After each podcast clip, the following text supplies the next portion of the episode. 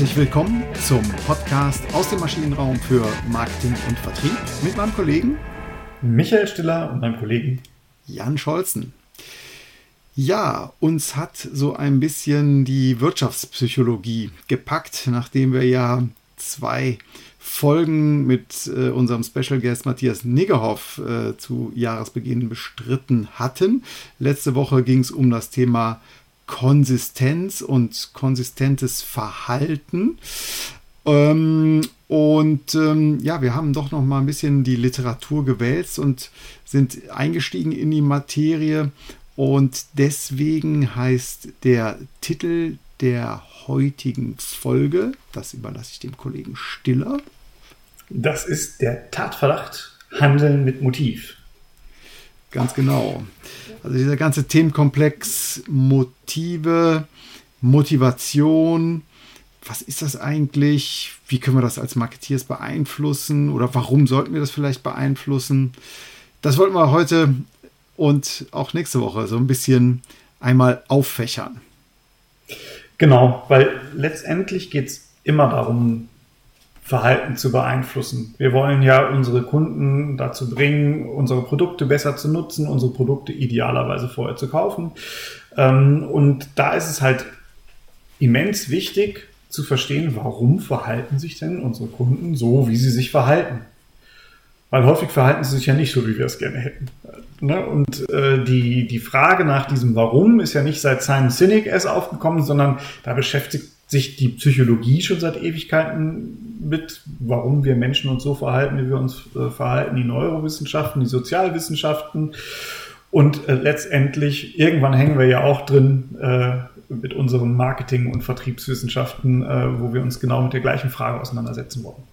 Ganz genau. Vielleicht nochmal ein Rückblick. Simon Sinek, auch Psychologe, ich weiß nicht, Psychologe, Soziologe, auf jeden Fall ein schlauer Kopf, der einen der ersten großen TED Talks ähm, gemacht hat, die zumindest auch viral gegangen sind. Und er hat diesen, diesen Dreiklang aus was mache ich, wie mache ich es und warum mache ich es. Ja, also, äh, dass man, dass man so von außen nach innen im Zwiebelmodell kommt. Äh, was mache ich eigentlich den lieben langen Tag? Ähm, wie mache ich das den lieben langen Tag? Und der Kern vom Kern ist eigentlich das Warum, also die, die, das Kernmotiv oder Motivation. Was ist eigentlich nochmal der Unterschied, Micha, zwischen Motiv und Motivation? Genau, und da steigen wir jetzt ein bisschen in das ähm, weg von Simon Sinek und, und seinem, äh, seiner Frage nach dem Warum äh, hin zum, zur Motivationsforschung. Ähm, und da muss man sagen, es, es gibt einen Unterschied zwischen einem Motiv und, und einer Motivation. Und ähm, vielleicht, komm, ich mache heute mal eine, eine äh, Definition. Ähm, äh, Krüberil und Gröppe Klein äh, in ihrem wunderbaren äh, Standardwerk zum, zum Konsumentenverhalten haben geschrieben, unter Motivation versteht man ein theoretisches Konstrukt, mit dem die Antriebe als die Ursachen des Verhaltens erklärt werden sollen. Also die Motivation ist ähm, ein, ein Konstrukt, wo man sich überlegt, was bewegt einen Menschen in die ein oder andere Richtung, äh, weswegen er sich so oder so verhält. Mhm. Das erklärt aber immer noch nicht den Unterschied zwischen äh, der Motivation und dem Motiv. Und die Mo das Motiv ist ganz eng ähm, mit dem Konstrukt der Emotion verbunden. Also beides sind äh, innere aktivierende Prozesse, innere Erregungszustände. Und ähm, Emotionen sind aber nicht zielgerichtet. Emotionen sind einfach da. Genau, stärker oder schwächer, also in unterschiedlichen Aktivierungszuständen, ja. Kann genau. so sagen? Und, hm? Ja, hm? klar. Also äh, je nachdem, wie, wie sie einen aufregen. Ne? Ja. Also regt mich auf oder er regt mich. Äh, das, das sind ja diese, diese Erregungszustände, die man, die man hm. hat, wenn eine bestimmte Emotion auftritt oder mehrere Emotionen auftreten. Aber erst wenn ich das dann mit einer bewussten, also mit einer kognitiven Zielausrichtung verbinde, Erst dann bekommen meine Emotionen eine ein, ein Zielorientierung und können ein Verhalten auslösen. Weil ich ein bestimmtes Ziel jetzt erreichen will und dieses Ziel auch genau kenne. Okay, und das ist dann die Motivation. Das ist die Motivation. Alles klar, okay. Mhm. So. Krüberil sagt, dass die Motivation ähm, aber immer nur eine aktualisierte Version eines Motivs ist. Das heißt, mhm. ich habe äh, ein Motiv und diese Motive sind eher sowas wie grundlegende Antriebskräfte.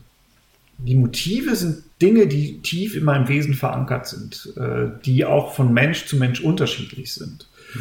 Und das ist eine, eine, eine grundsätzliche Ausrichtung. Die müssen aber nicht in jeder Situation zum Tragen kommen.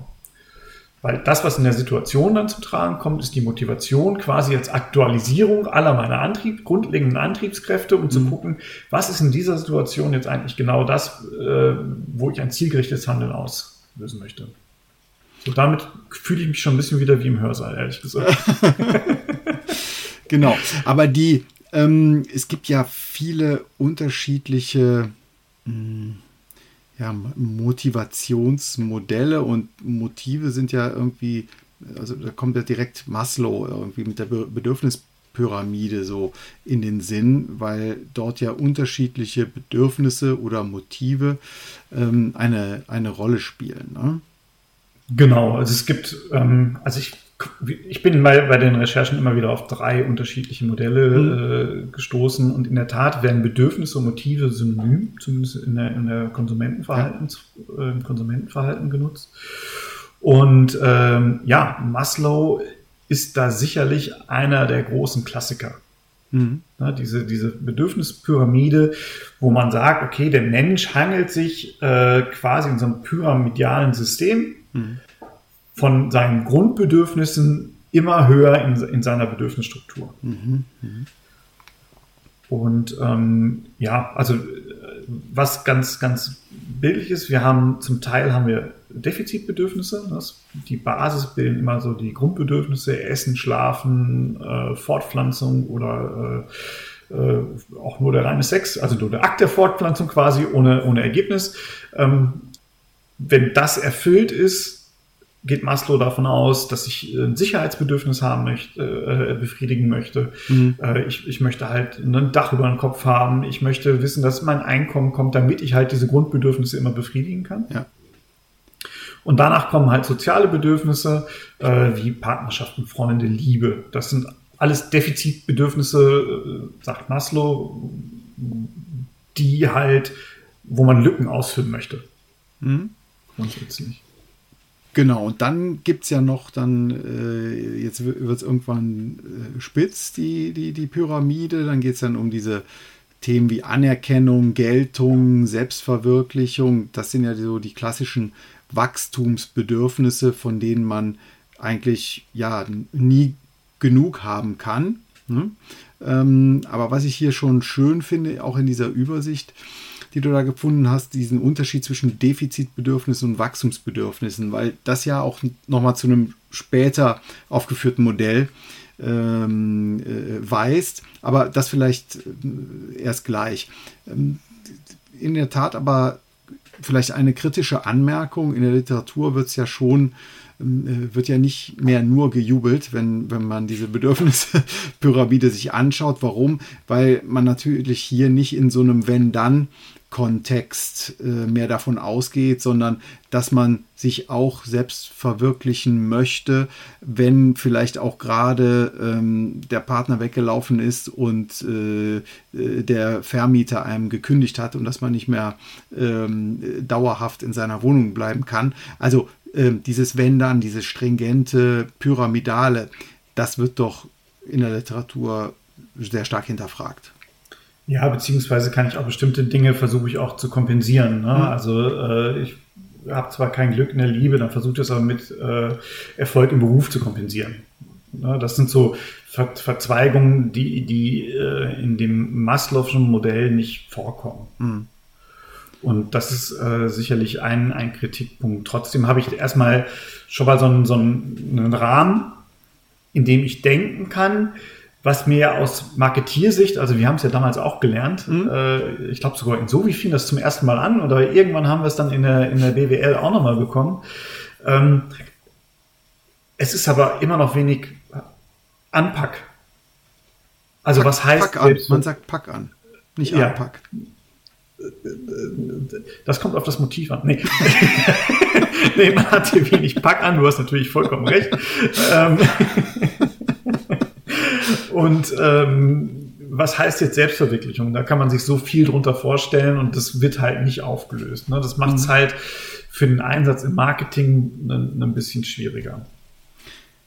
Genau, aber was wiederum in der Marketing, Konsumentenverhaltenswissenschaft einen großen Faktor äh, macht oder ein großer Einflussfaktor ist, ist eben diesen Unterschied zu verstehen zwischen Defizitbedürfnissen oder anders ausgedrückt Hygienefaktoren ähm, oder eben diesen Wachstumsbedürfnissen, die man auch als Motivatoren äh, bezeichnen kann, zumindest aus der Arbeitszufriedenheitsforschung. Und da ist ja diese Vier-Felder-Matrix von Herzberg schon bekannt. Wir haben auch das eine oder andere Mal schon darauf hingewiesen, dass man unterscheidet zwischen ja, Unzufriedenheit, also Hygienefaktor ist ähm, nicht erfüllt, dann ähm, ja, äh, stellt sich Unzufriedenheit ein oder man hat keine Unzufriedenheit, also Stichwort, die Bahn ist pünktlich, dann hat man keine Unzufriedenheit.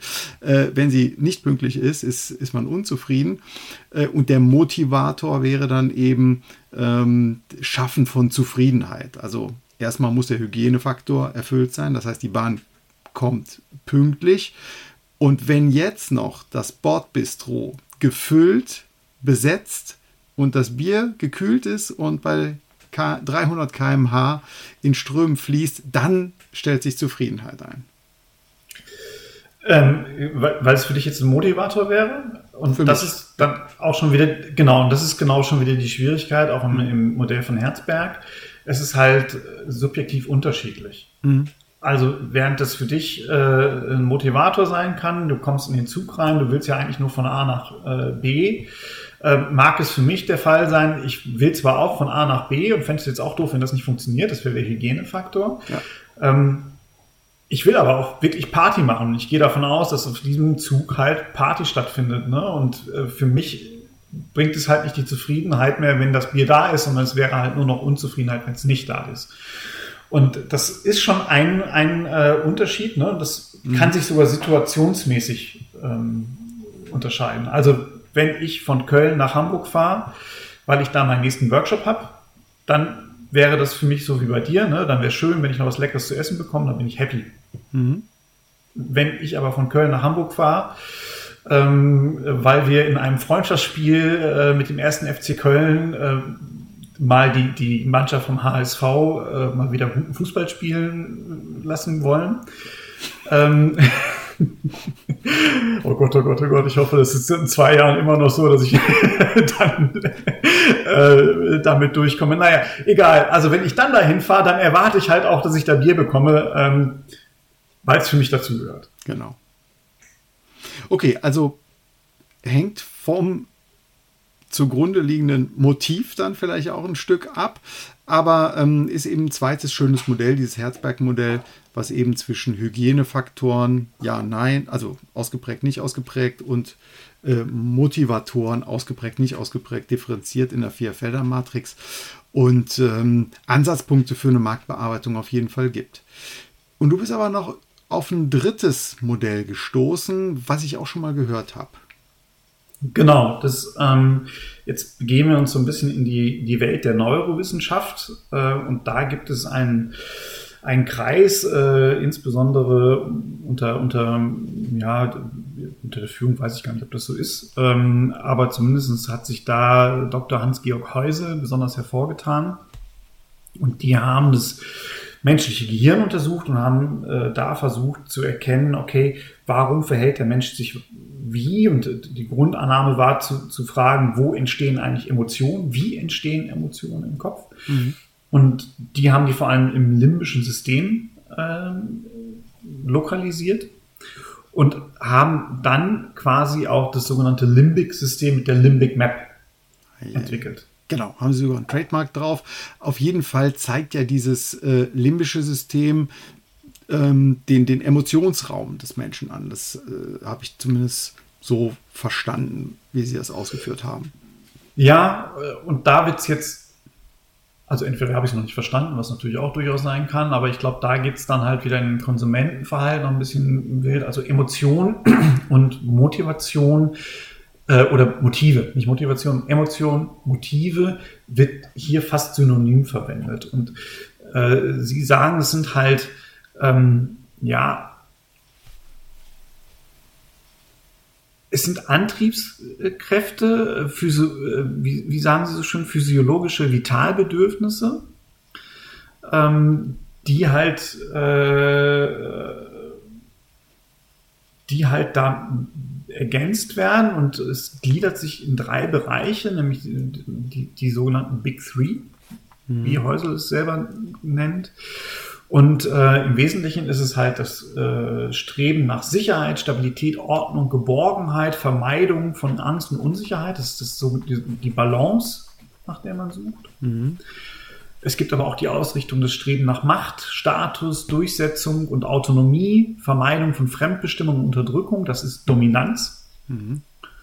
Und es gibt das Streben nach Abenteuer, Abwechslung, Belohnung, Vermeiden von Langweile und Reizarmut. Das ist halt Stimulanz. Also ich möchte halt alles im Einklang haben, ich möchte stabil sein, sicher, Balance, äh, ich möchte Macht haben, Status haben, eigenen Willen durchsetzen. Das ist sicherlich sowas ähnlich wie die Selbstentwicklung, Dominanz und Stimulanz. Ich brauche halt Action. Ne? Irgendwas muss mich befeuern, äh, äh, irgendwas muss mich stimulieren. Und das haben die, äh, diese Forschungsgruppe, in, so, in diese sogenannte Limbic Map eingetragen. Und das waren die Kernemotionen oder diese Kernantriebskräfte, diese Kernbestrebungen, die identifiziert wurden. Und dazwischen wurden ganz, ganz viele sekundäre Bestrebungen gefunden. Also sowas wie Extravaganz, Kreativität, Funktionalität. Das sind alles so Elemente. Und das wurde, darunter wurde dann nochmal festgestellt, aha, es gibt, ähm, ähm, weil, weil ja die, die meisten äh, Emotionen gleichzeitig aktiv sind, gibt es ja Überschneidungen. Und ähm, wenn man jetzt zum Beispiel Stimulanz und, und Dominanz sich überschneiden, dann ist es halt sowas wie Abenteuer Thrill. Mhm. Ähm, wenn sich Dominanz und Balance überschneiden, dann ist es Disziplin, Kontrolle. Und wenn sich Fantasie, äh, wenn sich Balance und Stimulanz äh, überschneiden, dann kommen wir in so einen Bereich wie Fantasie und Genuss. Mhm. Was ich ganz interessant finde dabei ist, das ist ja eine schöne Typologie oder ein äh, Ansatzpunkt für eine Segmentierung. Ähm, Sinusmilieus haben andere Kriterien, eben nicht Motive oder, ähm, oder, oder Bedürfnisse oder Emotionen, sondern andere Sachen. Ähm, warum sage ich das? Sinusmilieus, äh, Limbic Maps wir haben uns damals bei, bei Psychonomics, das ist schon viele, viele Jahre her, ähm, immer so ein bisschen daran gerieben, dass man so grundlegende Typologien oder Erklärungsformen hat. Ich verstehe das, dass Motive äh, unterschiedlich gelagert sind zwischen Personen, aber es ist ja grundsätzlich auch denkbar, dass ich vielleicht äh, zwar gerne Bungee-Jumping mache, also äh, hohe Stimulanzbedürfnis ähm, habe, ähm, dann vielleicht auch das aktiv poste und, und also auch mich darüber ähm, definiere und ein Stück weit auch dominant bin, trotzdem aber vielleicht ein total vorsichtiger Autofahrer bin, also der äh, immer in der Stadt äh, die 50 km/h einhält. Was will ich sagen? Ähm, wir haben uns daran gerieben, dass man dieses Grundlegende für alle Konsumenten, äh, für, für alle Konsummöglichkeiten, für alle Produkte, für alle Leistungen, das so als gegeben ansetzt. Ähm, kannst du dazu was sagen? Bist du da über irgendwas gestolpert, ob das Sinn macht, ob sie das so dogmatisch ähm, betrachten oder gibt es da situative oder personenabhängige oder kon, kon, äh, produktabhängige Abweichungen? Also zum einen ist es ja mal, äh, ich, also ich kann nicht sagen, ob äh, die, die, äh, die Gruppe Nymphenburg, äh, die sich da um, um äh, Dr. Häusle äh, oder Häusel ähm, gebildet hat, ob die dazu was sagen. Das weiß ich jetzt einfach nicht. Äh, aber der, der, einer der grundlegenden Unterschiede ist ja schon mal, dass Motiv ja nur so eine Grundhaltung ist. Die Motivation ja wiederum das Aktualisierte ist. Also die Motivation wird ja noch von, von situativen Einflussfaktoren auch äh, begrenzt. Und die Frage ist ja auch, ist der Bungee-Springer, fährt er immer vorsichtig oder hat er bestimmte Momente, wo er, wo er vorsichtig fährt? Ähm, und natürlich ist es immer eine Vereinfachung äh, von, von, von Menschen. Das habe ich bei jeder Typologie. Das, was ich charmant finde, dass ich hier eine Vereinfachung habe. Es gibt schon auch da eine Typologisierung. Also die haben ähm, insgesamt haben sie sieben Menschentypen oder Motivationstypen identifiziert, die sie halt dann neuro äh, über, über, über so Neurountersuchungen und ähm, auch äh, Hormone noch versuchen zu belegen und, und äh, auch repräsentativ darstellen über einen Fragebogen. Ähm, das ist so eine Typologisierung, das, das, die Limbic Types, wer sich da nochmal schlau machen will, das kann man nachlesen. Ähm, ob das immer so in einem Menschen dann verhaftet ist, von der Geburt bis zum Tode, ist mal so das eine. Ja, also ob sich das nicht ändert und ob das in der einzelnen Situation nicht noch was anderes ist. Okay. Mhm äh, ist, ist sicherlich nochmal das andere. Trotzdem lässt es einen, und das ist so aus meiner Sicht die, die, die, der große Mehrwert, lässt es einen darüber nachdenken, was für einen grundlegenden Motivtyp spreche ich denn an mit meiner Leistung? Mhm. Was passt denn eigentlich ganz gut zu meiner Leistung? Und es erklärt einem sicherlich auch, dass man nicht alle Kunden immer gleichzeitig ansprechen kann. Absolut, aber wenn man eine ordentliche Befragung gemacht hat und dann vielleicht für 70 Prozent äh, findet, dass man äh, eine bestimmte Motivlage hier, dass diese 70 Prozent eine bestimmte Motivlage für attraktiv finden, dann ist ja schon viel gewonnen. 100 Prozent wird man nie erreichen. Ne? Ja. Also das gibt mir dann als äh, Marketier natürlich ganz tolle ähm, Möglichkeiten, um auf diese zugrunde liegenden Motive zu dann ähm, darauf einzugehen und die zu aktivieren vielleicht nochmal. Genau, allein schon drüber nachzudenken. Das ist, glaube ich, so der Punkt. Also die, äh, das Limbic-System, das geht ja dann noch ein bisschen weiter. Also die ordnen dann auch jedem Typen Farben zu, die diese Typen besonders ansprechen. Und da, das kann man sicherlich nachweisen. Ich wäre dann aber auch skeptisch. Und ich mhm. bin jetzt aber dann auf einem Wissensstand auch, wo ich sagen muss, ist das jetzt so ein bisschen so, wie mein Vater mir sagt, äh, in der, ist es egal, in der zweiten Halbzeit, wenn du da ein Tor schießt, ist es besser im Fußball, wo die Statistik sagt, nee, desto früher du ein Tor schießt, desto besser ist es eigentlich im Fußball.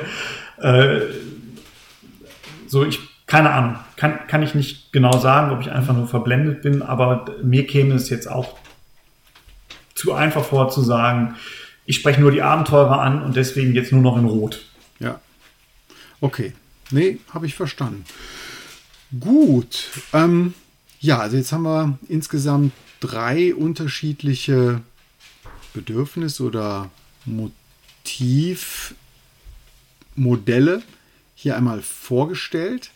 Ähm, wenn wir, ja, kommen wir vielleicht an dieser Stelle mal zu so einem Fazit. Ne? Genau. Warum machen wir das Ganze? Ähm, weil wir fest davon überzeugt sind, nicht erst seit Simon Sinek, dass man zugrunde liegende Motive, dass die deutlich nachhaltiger wirken äh, oder dass ein, ein bestimmtes Verhalten, Nutzungsverhalten, Kaufverhalten deutlich nachhaltiger beeinflussen als vielleicht etwas, was von außen kommt. Ja, gar nicht von außen, sondern ich, ich muss halt das, die Motivation des Kunden verstehen und dann wird es mir leichter fallen, sein Verhalten zu beeinflussen. So würde ich es ausdrücken. Okay, sehr schön gesagt. Ja, genau, weil das, die, die, die Zielgröße ist eben die Beeinflussung des Verhaltens, des Kundenverhaltens. Mhm. Und da habe ich die besten Karten, wenn ich auf seine äh, Motive ziele. Genau. Ähm, nichtsdestotrotz haben wir immer noch was Situatives da drin. Ähm, und äh, wie Herr Fock es so schön gesagt hat, äh, die Motivation äh, ist jemand, mit dem geht man gerne auf eine Party, aber von dem lässt man sich nicht in zwei Wochen vom Flughafen abholen. Ne? Also Motivation ist wankelmütig. Äh, die dahinterliegenden Motive scheinen, zumindest im Stand der Wissenschaft, deutlich stabiler zu sein. Mhm. Und deswegen macht es auch Sinn, sich mit Motivlagen von Menschen auseinanderzusetzen. Okay, super. Genau, dann gibt es drei Typen. Ne? Also, also wir haben drei Kategorisierungen gefunden. Sicherlich gibt es noch mehr in der Motivforschung, äh, aber wir sind halt auf Maslow, äh, Herzberg und Limbic gestoßen. Und Limbic ist sicherlich das ausdifferenzierteste, wo es mir als Marketier auch am leichtesten fallen würde, daraus relativ gut Marketingrichtlinien oder Marketingrichtungen abzuleiten. Genau, das ist direkt umsetzbar. Ne? Das ist vielleicht auch der Erfolg dieser, ähm, dieser Gruppe, wenn ich mir die äh, Bedürfnispyramide nach Maslow anschaue oder auch diesen, äh, diese vier Felder nach, ähm, nach, nach Herzberg, dann habe ich zwar den Denkrahmen, aber jetzt muss ich ja erstmal in Medias Res gehen. Jetzt muss ich mir Gedanken machen, okay, was sind denn die Motivatoren für meine Kunden? Was sind denn die äh, Hygienefaktoren? Wann ist, ist der denn erfüllt? Wann ist der nicht erfüllt? Und so weiter und so fort. Also äh, da macht es vielleicht hier diese, diese, dieser Dreisatz aus äh, Dominanz, Stimulanz, ähm, und, und ähm, das, das, das dritte war die Balance, macht es mir einfacher, ne? das, so, einen Kunden, so eine Kundenmotive einzuordnen. Genau. Und ähm, was ich gut fände, wenn wir es mal auf den Prüfstand stellen wollen. Jetzt kommt der ähm, Prüfstand. genau, dann Überlegen Sie sich doch mal, welche grundsätzlichen Motive Sie bei Ihren Kunden ansprechen. Und jetzt kommt die große Transferleistung. Ähm, versuchen Sie das doch nochmal zu unterscheiden in Defizitmotive und Wachstumsmotive, also Defizitbedürfnisse und Wachstumsbedürfnisse. Einfach weil man beides anders ansprechen würde. Danach kann nichts mehr kommen. Wir sind sehr gespannt auf Ihr Feedback, äh, auf Ihre Ideen zu, den, ähm, zu diesem Prüfstand und ja, machen in der nächsten Woche dann weiter mit einer etwas konkreteren Anwendung, äh, äh, wo man eben diese Motivmodelle tatsächlich in der Praxis einsetzen kann. In diesem Sinne, bis nächste Woche. Bis dann. Tschüss.